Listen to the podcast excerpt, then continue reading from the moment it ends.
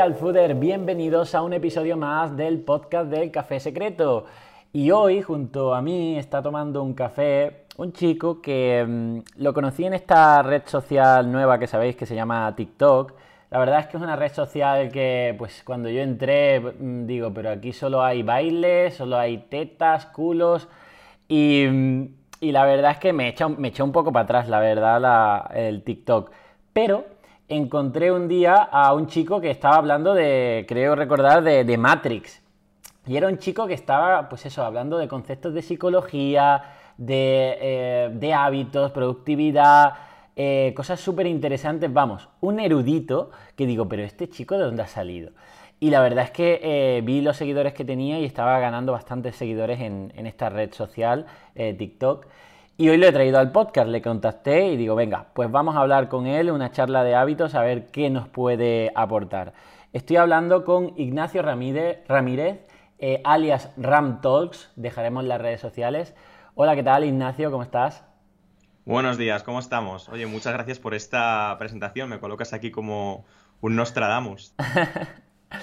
Hombre, es que tú sabes que como es la red social de TikTok, que, hay pues eso, pues cosas muy superficiales, pero, pero tú con las píldoras y las cápsulas que das, es que de verdad atraes un montón y, son realmente útiles. O sea, y es que pues yo creo que la comunidad que te sigue, pues tiene que estar eh, súper contenta. Pero bueno, cuéntanos un poco eh, cómo acabas ahí en TikTok, pero realmente de dónde vienes, ¿no? Es decir, qué eres y qué has hecho hasta ahora. Bueno, eh, yo desde los 14 años llevo grabando vídeos para YouTube. He fracasado con muchísimos canales. He tenido canales de todo tipo, de gameplays, he sido productor de música electrónica y bueno, desde hace justamente cuatro años decido iniciar este proyecto. Al principio en desarrollo personal, pero luego, claro, me voy nutriendo de papers, de libros de psicología, de filosofía, y a partir de aquí empiezo a formar un pensamiento un poquito más crítico, un poquito más científico. Hasta día de hoy, realmente yo no vengo de TikTok, TikTok es muy nuevo para mí. Mi plataforma desde hace muchísimo tiempo ha sido YouTube. Y bueno, de hecho tengo también un canal de YouTube con no tantos seguidores, pero sí también con una buena comunidad. Y ahí los vídeos están mucho más currados, mucho más currados Que, que en TikTok no tiene nada que ver, vamos. Sí, lo he visto, pero entonces, ah, ¿realmente te consideras más autodidacta? O, bueno, sé que eres autodidacta, obviamente, pero ¿has estudiado psicología? ¿Has estudiado filosofía? ¿Qué has estudiado? Mira, yo soy economista, he estudiado economía y finanzas en inglés. Actualmente soy estudiante de psicología. Lo cierto es que ya me llevo mucho tiempo nutriendo de contenido de psicología, también de filosofía. Y mm, sí que es cierto que yo intento siempre utilizar el pensamiento crítico, intento ser muy objetivo con esto, porque para mí es muy importante que la información que difunda sea información de calidad, información bien estructurada, cohesionada, adecuada a la situación. Creo que eso es lo más importante para mí y voy a seguir haciendo el trabajo de la mejor forma que pueda. Pues sí, Ignacio. Y bueno, pues eh, pasando un poco al tema que queríamos comentar hoy contigo, eh, eh, queremos hablar sobre hábitos porque, bueno, ahora mm, ya finaliza septiembre, ya las vacaciones de verano, el buen tiempo se va yendo y la gente pues se pone un poco modo, eh, venga, vamos a ponernos en serio, vamos a poner, vamos a hacer cosas que nos venga bien o que hay que hacer, ¿no? de hecho, yo que me dedico a la alimentación saludable, nosotros encontramos picos de, pues eso, de compra, de libro, de asesorías y demás, justamente después de cada vacación, ¿no? Es decir, de, después de Navidad la gente se pone, después de verano la gente se pone, después de Semana Santa, típico antes de ahí del verano, la gente se pone, ¿no? Esos son los tres picos grandes a lo largo del año. Eh, bueno, eh, ¿qué podríamos decirle a esa gente que quiere empezar un nuevo hábito? ¿Qué eh, consejos le podemos dar para que, oye, si quiere ponerse, ponerse a hacer ejercicio a llevar una alimentación saludable, no sé, a leer más. ¿Qué consejos le darías tú para implementar estos nuevos hábitos? Pues mira, a mí me gusta ser muy riguroso y seguir un hilo conductor en las conversaciones. En primer lugar, hay que entender lo que es un hábito. Un hábito es una conducta aprendida que se repite en el tiempo de modo sistemático y que no requiere un esfuerzo muy deliberado. ¿De acuerdo? Un hábito puede ser cualquier cosa. Puede ser desde fumar, eh, comer espaguetis, trabajar, correr, etc. Yo creo que la mayoría de la gente que intenta implementar un hábito de cero y no lo consigue, en primer lugar debería informarse acerca de la estructura de los hábitos. Y te lo explico de forma muy sencilla. Mira, los hábitos se almacenan en una zona del cerebro que se llama los ganglios basales y sigue una estructura formada por tres fases, señal, rutina y recompensa. Entonces, lo primero que hay que entender es qué es la señal, qué es la rutina y qué es la recompensa. La señal es el estímulo interno o externo que da lugar al hábito, que consta como el catalizador del hábito. Por ejemplo, eh, la señal de fumar sería mm, sentir ansiedad, sentir estrés, la falta de nicotina. Eso por un lado, una sensación interna puede ser. También puede ser un lugar, ¿no? Me siento más proclive a fumar cuando termino de trabajar. Eso sería, por ejemplo, un, momento. Un lugar, me siento más proclive a fumar cuando estoy en una terraza quedando con mis amigos. Entonces, esa es la señal. Señales puede haber de todo tipo, temporales, espaciales. Las personas, ojo, las personas también son una señal las emociones, una acción previa, puede ser cualquier cosa. Entonces, eh, ¿la rutina qué es? Bueno, la rutina es lo que estás haciendo. Es el corazón del hábito. La rutina es encender un cigarro y fumártelo. Y la recompensa es el estado de relajación posterior. La recompensa es ese beneficio emocional que te provoca el hábito. ¿De acuerdo? Entonces, señal, rutina, recompensa. Piensa en eso, fumarte un cigarro. Creo que es fácil de entender, entender, con ese ejemplo. Hay muchos más y por supuesto pondremos muchos más ejemplos. Claro, es que además un hábito puede ser cualquier cosa, ¿no? Muchas veces pensamos en hábitos y se nos viene eso, hacer deporte, comida sana, pero es que un hábito, yo qué sé, eh, esa siesta que te tomas por la tarde o, encender mm, el televisor todos los días por la noche, eso es un hábito, ¿no? O sea, es que realmente los hábitos es tanto buenos como... De hecho, Mm, no se podrían considerar, bueno, pueden ser buenos o malos, depende hacia dónde te conduzcan, ¿no? O depende de la frecuencia y que les des, ¿no? Pero sí que es cierto que, que, al final eso que dices de la señal es muy poderoso, ¿no? Porque muchas personas eh, como que quieren eh, implementar mucha fuerza de voluntad, ¿no? Es decir, oye, vamos a hacer vamos a hacer fuerza, eh, grandes esfuerzos titánicos, llegar al límite. De hecho, la gente, el problema es que la gente muchas veces tiene que cambiar sus malos hábitos porque lleva, llega a situaciones límite. Por ejemplo, dejar de fumar porque tiene un cáncer de pulmón o dejar la comida, la comida basura porque ha tenido un infarto, ¿no? Es que eh, ¿cómo le, realmente se necesita tanto esfuerzo titánico para implementar los hábitos ¿O es más bien mm, conocimiento y estrategia de cómo saber hacerlo? Pues mira, dos cosas muy sencillas. Creo que tu respuesta tiene varios points y tenemos que buscar el equilibrio aristotélico. Yo recuerdo un paper que me leí de Wood en el año 1998, en el que decía que la tasa de éxito de aquellas personas que sabían vincular una señal con una rutina era muchísimo más grande.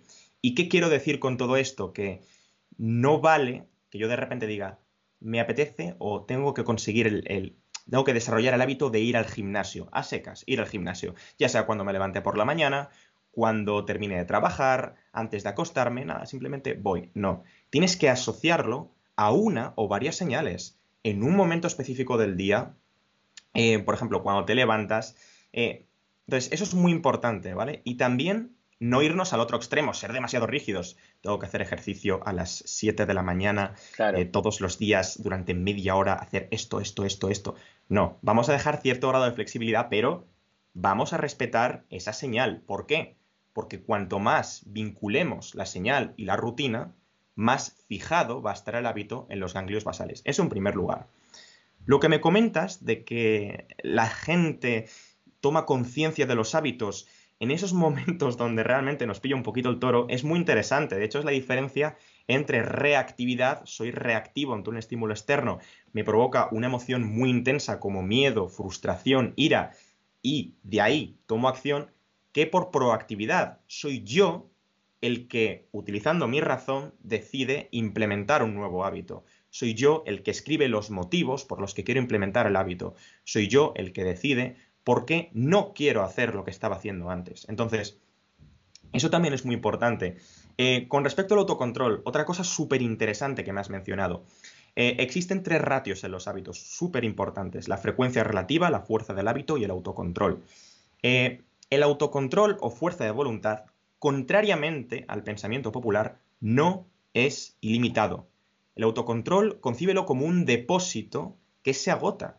O sea, no es cierto eso de que tienes fuerza de voluntad infinita, no es cierto. Y esto lo anticipó Sigmund Freud, quien, propuso pues la teoría del ego depletion. Y básicamente esto, sorprendentemente, se ha confirmado, ha sido confirmado por la ciencia en numerosos estudios, como por ejemplo el de ULET. Y a partir de aquí, autocontrol. Mira, te lo propongo de forma muy sencilla, muy sencilla. Imagínate que yo en la primera semana de, ir al gimnasio, eh, digamos que he tenido la tentación de, bueno, pues de comer eh, una comida poco saludable, de quedarme un poco, bueno, quedarme dormido en la cama o echarme una siesta, saltarme el entrenamiento, lo que sea. Imagínate que yo he tenido que resistir la tentación 15 veces, ¿vale? Y tú has tenido que resistir la tentación 30 veces, ¿vale? Y ambos le hemos resistido en el mismo porcentaje. Es decir, yo he resistido la tentación 15 veces y he tenido a lo mejor 20 tentaciones. Y tú has resistido la tentación 30 veces y has tenido 40 tentaciones. Hemos resistido la tentación los dos en el mismo porcentaje. Sin embargo, yo he tenido que resistir menos la tentación que tú. ¿Quién crees que va a estar más cansado? ¿Quién crees que va a estar...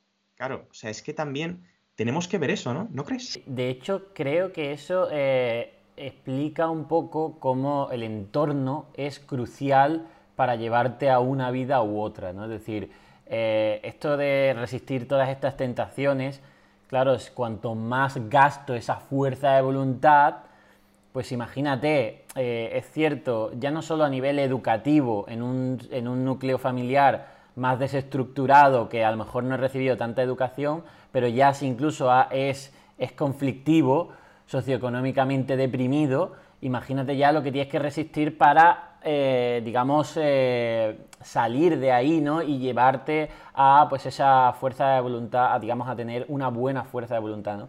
Lo de la barrita de la fuerza de voluntad, es decir, como un depósito, lo veo clarísimo. Por tanto, eh, y de hecho, yo animaría a la audiencia a que evaluara en un día normal suyo en qué gasta su fuerza de voluntad.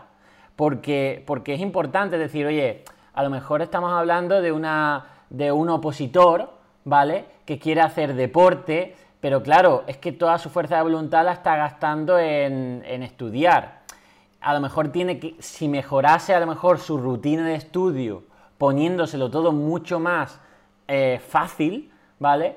Le quedaría fuerza de voluntad para salir a hacer ejercicio. No, no sé, digamos que quiero eh, animar a la audiencia que sea crítica, a decir, oye, en qué gastas, qué es lo que más te cuesta a lo largo del día, porque eso contabiliza y eso puede afectar a otras cosas también que te, digamos, que te quieras eh, em, emprender para ese hábito.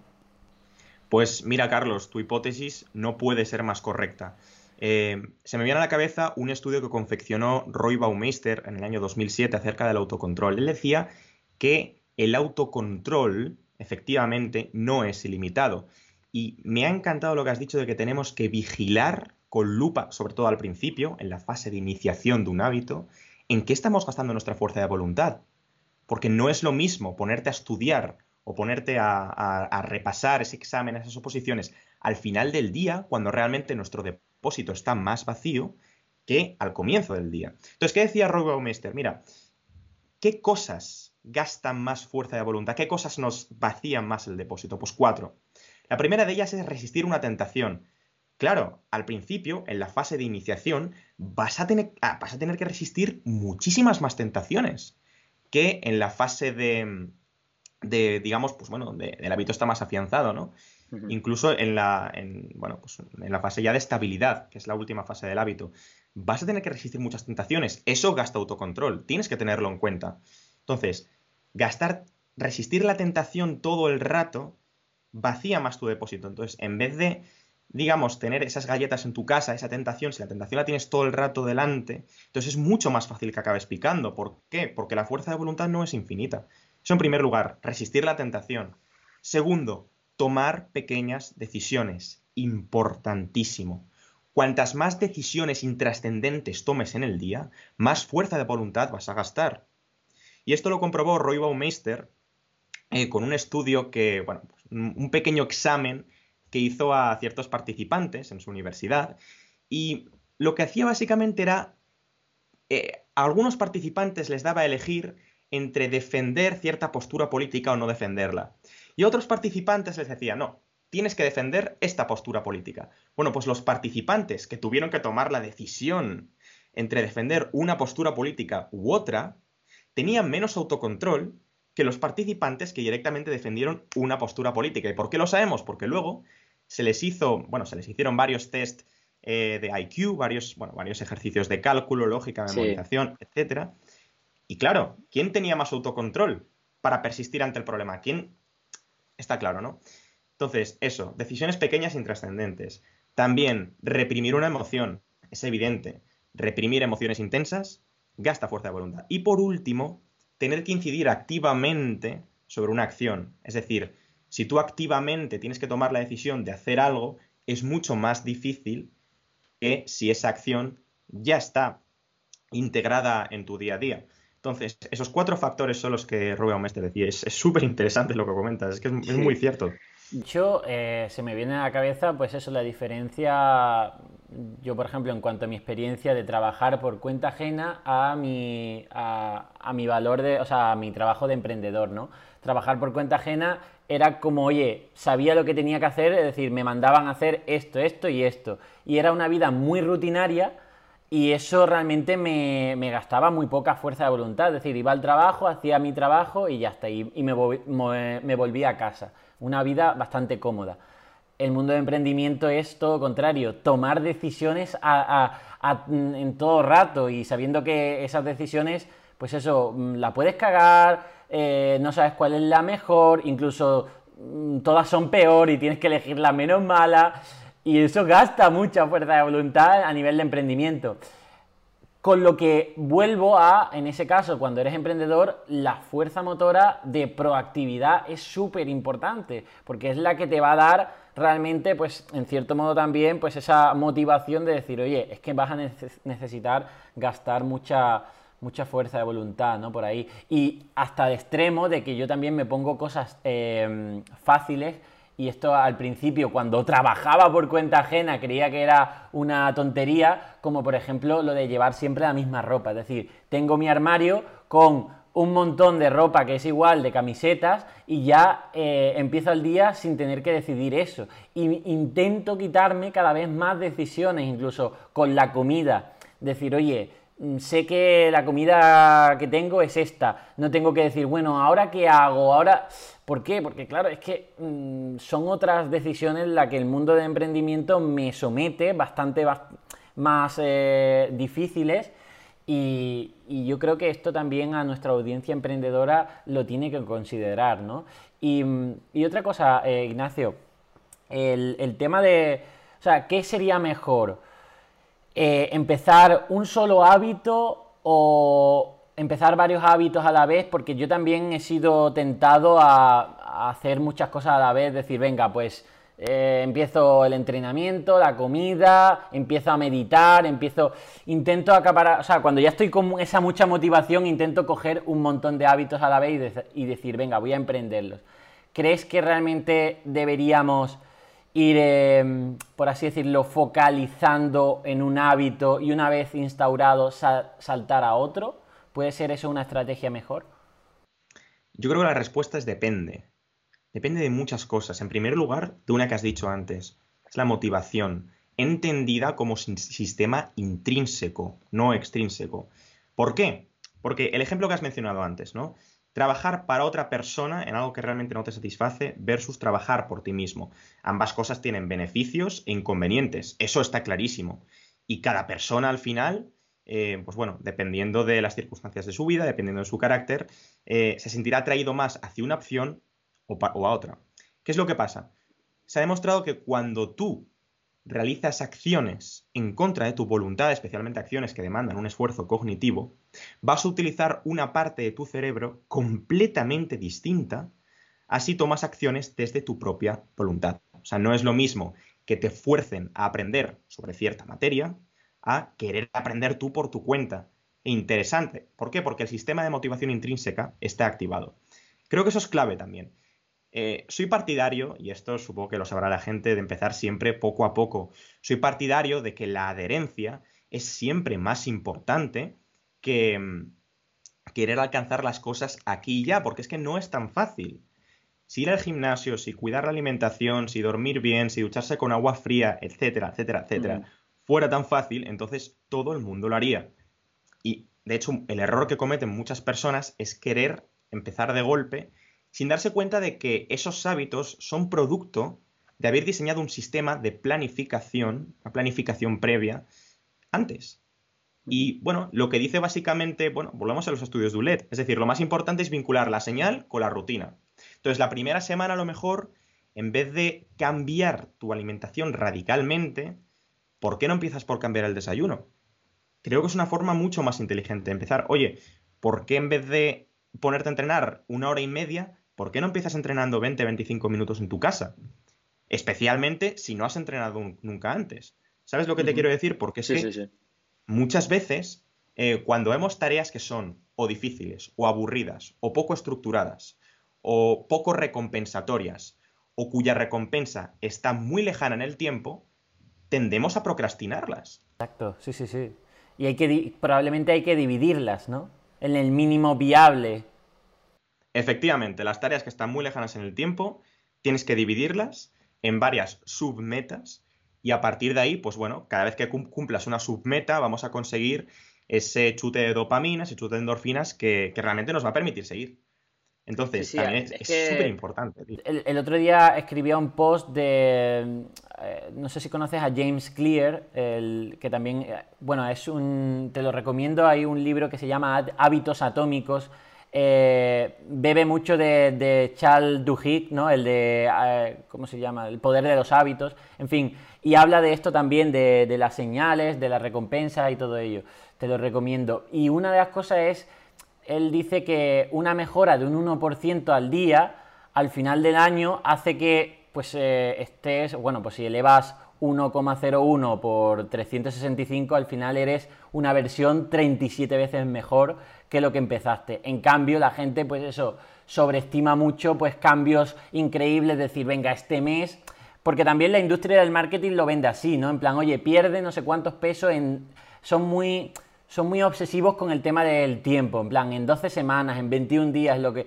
Y yo creo que la gente realmente debe, debe un poco alejarse de, oye, de, de ese tiempo de conseguir esos resultados y que valore más bien el, ser constante con esa rutina. Y para ser constante con esa rutina, pues si tienes que hacer eh, ese 1%, hazlo, ¿no? Por ejemplo, si yo, yo, por ejemplo, he visto algún ejemplo en, algún sitio donde decías, oye, si, si quieres... Em, si quieres revisar, por ejemplo, tus gastos para ser un poco más organizado en tus finanzas, si dices, venga, voy a hacerlo una vez al mes y voy a estar tres horas eh, revisando los gastos, probablemente cuando llegue ese día dices, uff, voy a tener que revisar los gastos tres horas hoy, lo procrastinas. Dice, en cambio, si dices, venga, voy a dedicar 10 minutos cada día a revisar realmente mis gastos y mis finanzas.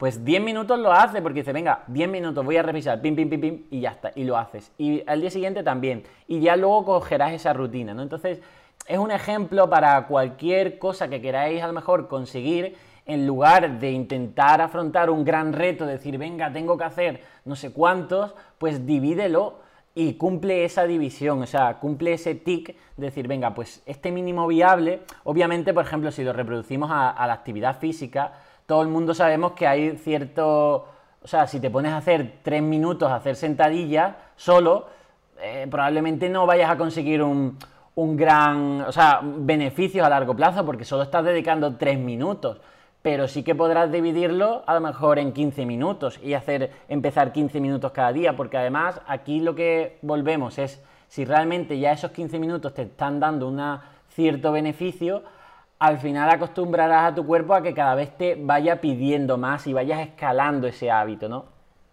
Claro, esto tiene mucho que ver también con el concepto del psicólogo Mihaly Csikszentmihalyi, no sé si lo has oído alguna vez, que es la zona de flujo. Zona de flujo. Sí, el, flujo sí me suena.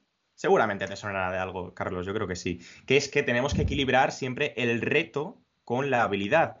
¿Qué es lo que pasa si el reto que tenemos que afrontar está muy por encima de nuestra habilidad, está muy por encima de nuestras capacidades para afrontarlo? Que al final vamos a acabar abandonándolo. ¿Por qué? Porque nos va a producir ansiedad. Vamos a decir, madre mía, es que no hay manera de, que yo pueda con esto. Y ya si es un reto de por sí difícil, poco estructurado o poco recompensatorio, entonces apaga y vámonos. Apaga y vámonos. Todo lo contrario también, ¿qué es lo que pasa si el reto en contraposición es, digamos, menor, la dificultad del reto es menor que nuestra habilidad? Pues que nos vamos a aburrir. Y lo creas o no, mucha gente también deja el gimnasio y deja, pues bueno, las rutinas por aburrimiento. Porque al final se aburren, que, su rutina es un coñazo. Entonces. no es estimulante, ¿no? Claro, tenemos que ir con la zona de flujo. Tenemos que ir siempre en zona de flujo. Lo divertido de esto es que a lo mejor tu zona de flujo, si eres primerizo o si eres ya pues una persona que lleva ya toqueteando cosas, ¿no? En su rutina, que llevan experimentando un tiempo, si eres una persona así, a lo mejor tu zona de flujo está en entrenar 25 eh, minutos, ¿no? Haces 7 minutos de abdominales, el resto del tiempo pues te pones a hacer sentadillas o te pones a hacer hit o lo que sea. Vale, pero es que esa zona de flujo, si tú consigues mantenerte mucho tiempo en ella, ¿qué es lo que va a pasar? Que va a llegar un momento en el que tus capacidades, tus habilidades, se van a desarrollar mucho más. Entonces la nueva zona de flujo ya no está en, en 25 minutos, va siendo cada vez más alta. Entonces, por eso, y conectamos esto con el punto anterior, decimos que es mucho mejor empezar poco a poco. También, Carlos, hay un peligro que, del que la gente se tiene que percatar, ¿no? Y es que la gente que empieza muy, muy poco a poco, sobre todo al principio, tiene una probabilidad muy alta de dejarlo. Entonces, esto me ha pasado a mí muchísimas veces. Que al principio soy, hago cambios demasiado ligeros y como que no le transmito a mi cerebro que realmente tengo la intención de cambiar. Entonces, se trata de buscar un equilibrio, se trata de buscar un, pues es un equilibrio aristotélico, que al final ahí es donde éticamente se encuentra la virtud en muchos aspectos. Y mm, sé que no es fácil, ¿no? Pero al final, si tú implementas una y otra y otra y otra vez, vas a acabar maximizando la probabilidad de que antes o después se acabe afianzando el hábito. Sí, además, una de las cosas que los gurús de hábitos hablan es el tema de, de que cuando ya el, de, que cuando ya el hábito ha afectado a tu identidad, eso es, eh, eso es cuando ya eh, está totalmente instaurado, ¿no? Es decir, y, aquí podríamos enlazarlo de cómo dejar malos hábitos. Normalmente la gente que tiene malos hábitos, eh, ese mal hábito ya está formando parte de su identidad, ¿no? Por ejemplo, el fumador ya se considera fumador, entonces quitar ese tabaco ya les les hace restar como parte de su identidad. Eh, y nadie quiere perder esa identidad porque eso le, mantiene como en, cierta incertidumbre de qué es esa persona, ¿no? Al igual, eh, que, es lo, que, es lo, típico cuando alguien te dice, es que yo soy así. O sea, cuando alguien no quiere cambiar, cuando alguien no quiere cambiar algo suyo y, la única excusa que te pone es, es que yo soy así, es porque realmente te está diciendo, oye, es que mi identidad eh, va con esos malos hábitos y si me la quitas, a lo mejor dejo de, ser lo que creo que soy, ¿no? Entonces, eh, eso también yo cuando pasaba consulta a la gente también con, obesidad y demás, le decía, oye, no te creas tampoco lo que tú te dices o, por lo que has estado eh, practicando todos estos años, porque no tienes por qué ser eso. Es decir, si cambias el chip, aunque sea de la noche a la mañana y dices, oye, eh, aunque tenga este sobrepeso y obesidad, yo puedo tener una identidad de persona deportista, de persona con buenos hábitos y quiero adquirirla, quizá eso también facilita, ¿no? Y, aquí yo creo que va mucho con eso, con un trabajo más de psicología, de decir, oye, no te apegues a lo que a lo mejor has, estado haciendo durante toda tu vida, porque no tienes por qué ser eso, ¿vale? Y, por eso también, sobre todo a personas más mayores, eh, es más difícil cambiarle los hábitos, porque tienen esa identidad sobre todo mucho más arraigada. Yo pondría el ejemplo de mis padres, ¿no? O sea, a mi hermana, que es más pequeña, eh, le he podido cambiar a lo mejor, eh, motivar o, convencer, por así decirlo, a que haga deporte mucho más fácil que, por ejemplo, a mis padres, ¿no? Y yo creo que puede ir por ahí, ¿no? También eso. Puede y, bueno, de hecho va por ahí, va por ahí. El tema de la identidad es muy complejo y me encanta lo que has dicho, es que es un trabajo de introspección. Porque a muchos de nosotros nos ha pasado en, ciertas épocas que cuando vamos al gimnasio o cuando salimos a correr, lo que sea, Si es que la dificultad no está en realizar el entrenamiento en sí, por supuesto, vas a sufrir, te va a doler, pero al final sabemos cómo hacerlo y sabemos que si estamos ahí en ese momento, vamos a hacer un buen entrenamiento y vamos a cumplir. Es que la dificultad no es esa. La dificultad es, en primer lugar, ten la constancia para hacerlo una y otra y otra y otra vez y ten la constancia también para entender en todo momento cuáles son tus necesidades, qué es lo que estás sintiendo y canalizar la emoción correctamente. Entonces, es un trabajo para mí, tienes razón, completamente de introspección. Y con respecto al tema de la identidad, este esto es algo muchísimo más complejo de, de lo que parece, ¿no? Porque decía Heráclito de Éfeso en su famosa frase, no se puede bajar dos veces al mismo río, ¿no? Y esto lo que quiere decir es que no podemos, digamos, experimentar justo lo que hemos experimentado en primer lugar, porque el agua del río no es la misma, y en segundo lugar, porque nosotros tampoco somos los mismos. Es decir, el mundo es dinámico, en contraposición a estático. Y esto em, creo que es muy útil entenderlo también desde un punto de vista más pragmático. Eh, al final, la identidad, ¿quién eres tú realmente? ¿Quién eres tú? No se sabe, la ciencia no ha encontrado todavía una explicación em, al tema de la conciencia, o sea, es que realmente no se sabe. Entonces, vamos a intentar, si realmente la clave está en cómo tú te concibes y no en cómo eres o cómo piensas, o sea, en cómo tú te concibes, vamos a cambiar nuestro autoconcepto. Vamos a cambiar lo que creemos que somos. En primer lugar, vamos a definir qué es lo que, o sea, cómo nos gustaría vernos. Y esto, bueno, resultaría especialmente útil apuntarlo con papel y boli, en un Word, lo que sea. ¿Cómo queremos vernos? Y a partir de ahí trabajar en esa dirección creo que eso es mucho más importante que, decir, no, yo soy así, yo soy así. Realmente hay cosas de nosotros que efectivamente no podemos cambiar o es tan difícil que incluso no merece la pena. Pero desde luego, cuando se trata de implementar un hábito como el ejercicio físico, como la lectura, como el aprendizaje constante, yo creo que todo el mundo, prácticamente todo el mundo, eh, en mayor o menor medida puede ver cambios de los que incluso ellos mismos se sorprenderían.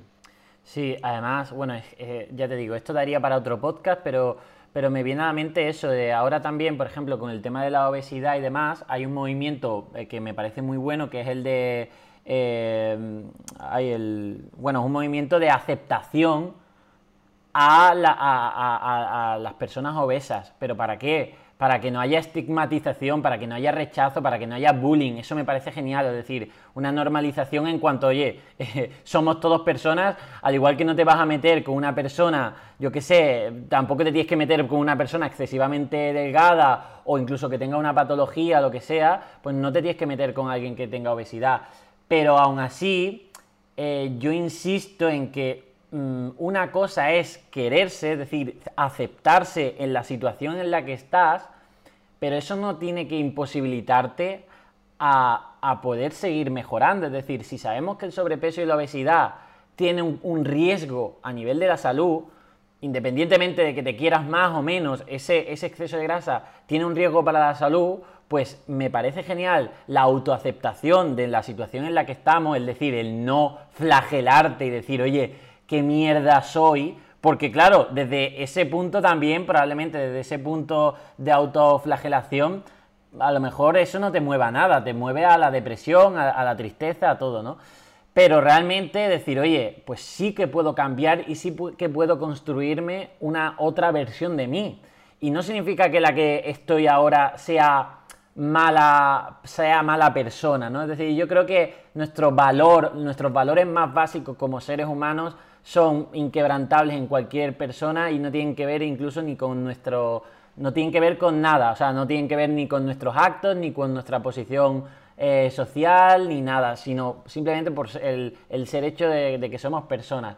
Ahora bien, desde esa base, pues eh, lo que tú dices, ¿no? Es decir, ese autoconcepto, cómo construirlo, eh, es un arma muy poderosa y se lo, se lo decimos a la audiencia, es decir, oye, hazte esa introspección de cómo tú te ves a ti, ¿vale? Es decir, cómo te. Eh, ese chequeo de cómo crees que eres y hazte una mejor versión. Es decir, oye, de esto que tú sabes que crees que eres, eh, no te lo creas 100% y, dice, y, y, digamos, escribe o construye una mejor versión que realmente es alcanzable.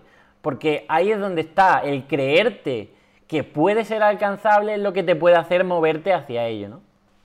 Exactamente, tío. Yo considero que tienes mucha razón con, todo este movimiento del, bueno, pues la criminalización del, fat shaming. Creo que es muy positivo que la gente se acepte como es. Y como dice Alfred Adler, eh, es extremadamente paradójico, pero esto es cierto, la única manera en la que tenemos de cambiar es primero aceptándonos como somos ahora.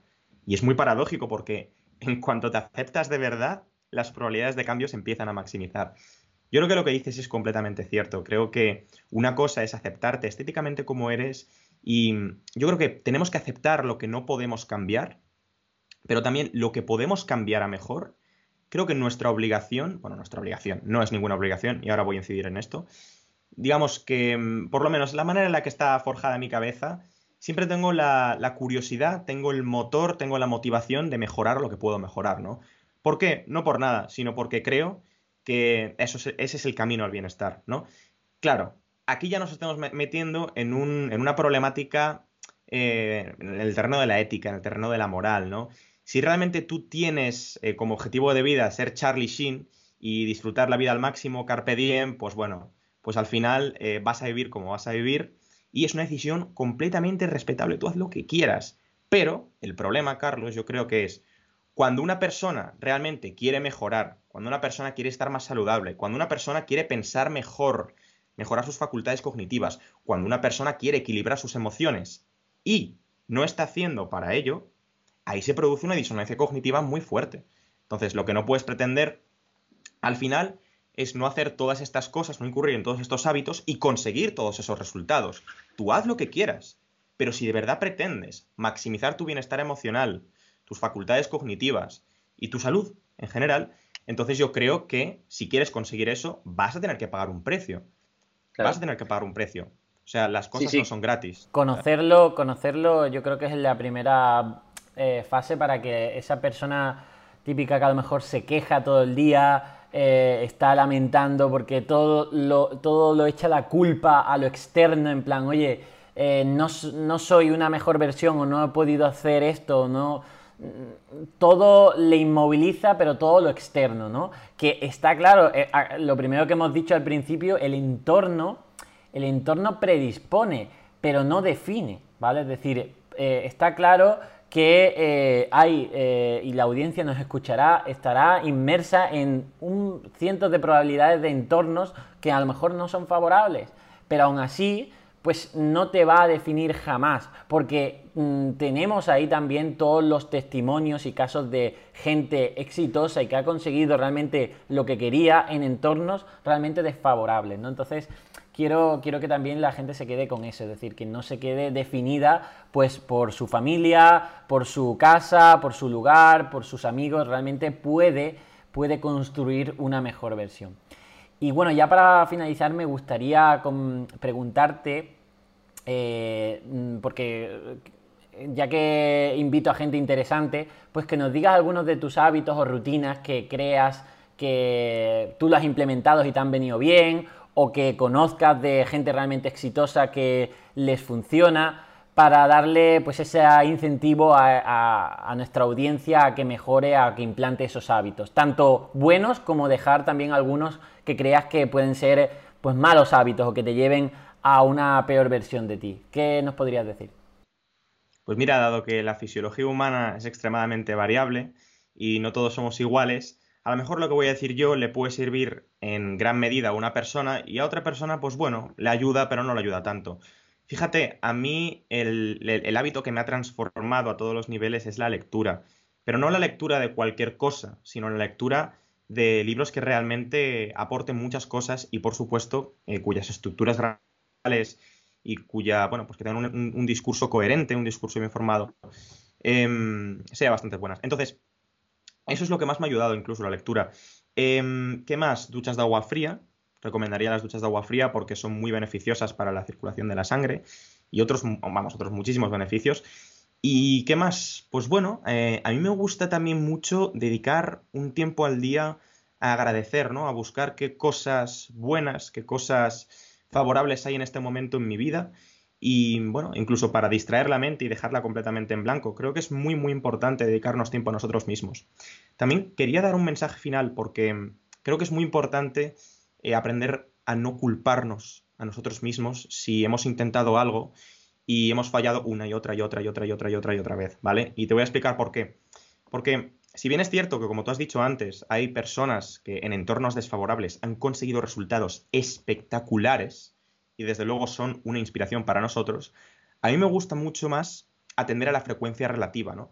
Hasta qué punto nuestra genética, el lugar en el que nacemos, la educación que recibimos, influye en nosotros de manera que nuestro grado de, de libertad, si es que existe la libertad en absoluto, se reduce drásticamente. Entonces tenemos que estudiar muy bien el punto de partida. Tenemos que estudiar muy bien nuestro punto de partida, porque el modus operandi de una persona, eh, pues bueno, que ha crecido en un entorno súper obesogénico, de una persona que realmente, pues bueno, no ha inculcado una mentalidad muy proactiva, por así decirlo, que no tiene tanto, no va a ser el mismo que, que una persona que ya de por sí tenga ciertas condiciones base bastante más favorables, ¿no? Entonces también importa mucho de dónde vienes. Y por supuesto, por supuesto, Carlos, importa todavía más lo que haces.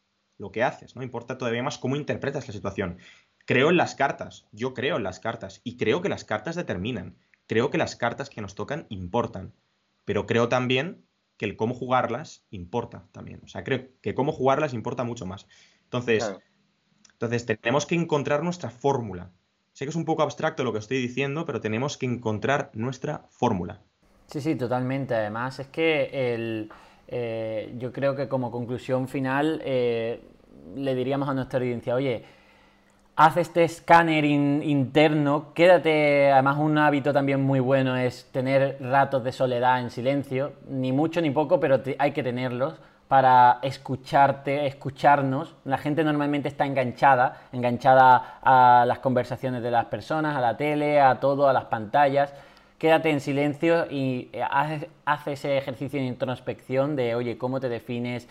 ¿Qué realmente crees sobre ti? ¿Qué realmente crees que no puedes hacer? Y rebátetelo porque ahí es donde está, ¿no? Es decir, mm, por ejemplo, en mi libro, en mi libro Come comida real, que mm, ya te digo que te lo voy a enviar y te lo voy a regalar, es eh, hago un repaso, hago un repaso, hago un repaso, por ejemplo, del entorno. De, todos los condicionantes que llevan a mucha gente a, comer estos ultraprocesados, esta comida basura, ¿no?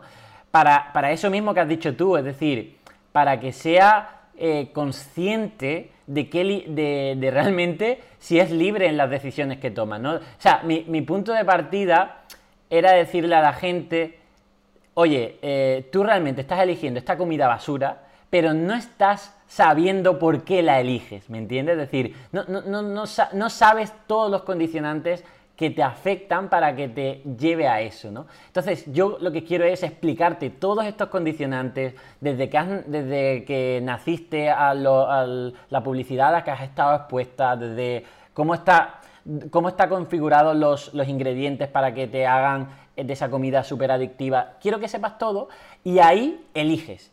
Pero no me digas, oye, yo soy así y a mí me gusta esto y yo me muevo por esto, porque eso es demasiado simple y es ese matrix que, comento en el que mm, no es que todo esto sea mentira, no es lo que percibimos, pero que sí que realmente todo lo que percibimos está bajo la influencia de muchas cosas, ¿no? Entonces, cuanto más conocimiento tengas de como una visión espacial de todo, creo que vas a tomar mejores decisiones, ¿no?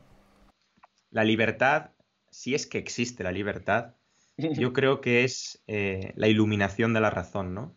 La capacidad de decir, podría hacer esto, me gusta hacer esto, pero ¿sabes qué? No lo voy a hacer, porque uso mi razón para decir, esto no me conviene, o esto, en el medio largo plazo, me va a dejar peor. Como dice Epicuro, hay que hacer un cálculo hedónico, hay que saber también valorar las cosas en perspectiva. Y creo que es muy importante lo que has dicho, vamos a reconocer qué cosas dependen de nosotros y qué cosas no dependen de nosotros. Vamos a reconocer cómo ciertas compañías, ciertas empresas nos han estado manipulando y nos han estado programando en cierta medida para que seamos proclives a picar en el anzuelo. Pero una vez que entendemos eso, y es que ahí, lo has dicho perfectamente, una vez que entendemos eso, vamos a utilizar la razón para decir, partiendo de donde parto, digamos, en, en la situación en la que estoy, ¿cómo puedo hacer para tomar la decisión que realmente yo quiero tomar? Y con la decisión que yo quiero tomar, me refiero a la decisión que tomas por vía racional en un momento emocionalmente sobrio, desde la calma, desde la tranquilidad, desde el sosiego. Creo que eso es fundamental, fundamental. Qué bueno. Pues nada, eh, Ram Talks, que es un crack en su YouTube, en su TikTok, os dejaré sus redes sociales eh, para que le sigáis, os lo recomiendo mucho, sobre todo a nuestra audiencia que le encanta el crecimiento personal, el pensamiento crítico, estos tips de psicología que nos ayudan a nuestro, a nuestra día a día. Eh, pues Ignacio, eh, encantado de haberte tenido aquí. Te adelanto que mm, intentaré traerte más al podcast. si, te, si te cojo libre en algún hueco, me gustaría, porque creo que tenemos mucho de qué hablar, de filosofía, de psicología, de productividad, de todo. Así que ya te adelanto que te volveré a intentar pescar y nada más, y encantado de haberte tenido aquí. Bueno, eh, un auténtico privilegio con mayúsculas haber estado aquí. Eh, definitivamente te iba a decir que ha habido ciertos asuntos en este podcast de los que nos podríamos haber tirado horas enteras hablando, si quisiéramos, o sea que por supuesto que lo tenemos pendiente. En algún directo también podría estar bien. Y desde luego, muchísimas gracias por darnos esta oportunidad, eh, por tu libro, por absolutamente todo. Por absolutamente todo. Yo creo que, vamos, me siento un privilegiado en este momento. Así que gracias. Genial. Pues nada más, nos vemos en el, siguiente episodio del podcast. Eh, seguid tomando café secreto y hasta la próxima.